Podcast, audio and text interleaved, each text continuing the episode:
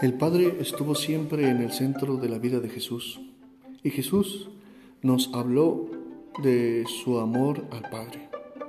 Jesús rezó al Padre y muchas veces habló del Padre que cuida de nosotros como cuida de las aves, de los lirios del campo. Y cuando los discípulos le pidieron que les enseñara a rezar, Jesús les enseñó a invocar a Dios como un papá, Padre nuestro. Jesús siempre hizo la voluntad de su Padre.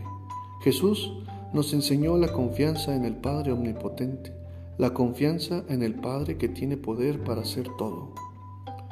Esta confianza nos llena de valor para rezar, porque se necesita valor para rezar. Orar es volver con Jesús al Padre que nos dará todo. Valor en la oración, franqueza en la oración. Así es como la iglesia avanza con la oración confiada con el coraje de la oración, porque la iglesia sabe que sin orientarse hacia el Padre no puede sobrevivir.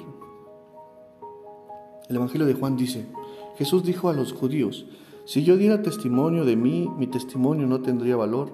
Otro es el que da testimonio de mí y yo bien sé que ese testimonio que da de mí es válido.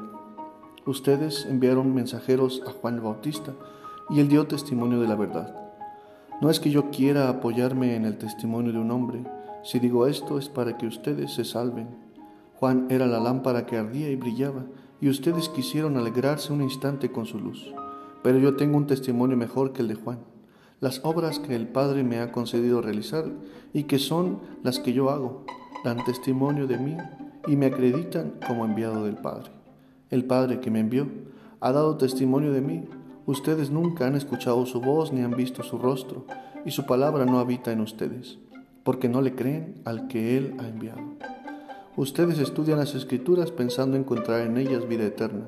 Pues bien, ellas son las que dan testimonio de mí, y ustedes no quieren venir a mí para tener vida. Yo no busco la gloria que viene de los hombres, es que los conozco y sé que el amor de Dios no está en ellos. Yo he venido en nombre de mi Padre y ustedes no me han recibido. Si otro viniera en nombre propio, a ese sí lo recibirían. ¿Cómo va a ser posible que crean ustedes que aspiran a recibir gloria los unos de los otros y no buscan la gloria que solo viene de Dios? No piensen que yo los voy a acusar ante el Padre. Ya hay alguien que los acusa, Moisés en quien ustedes tienen su esperanza. Si creyeran en Moisés, me creerían a mí, porque él escribió acerca de mí. Pero si no dan fe a sus escritos, ¿cómo darán fe a sus palabras?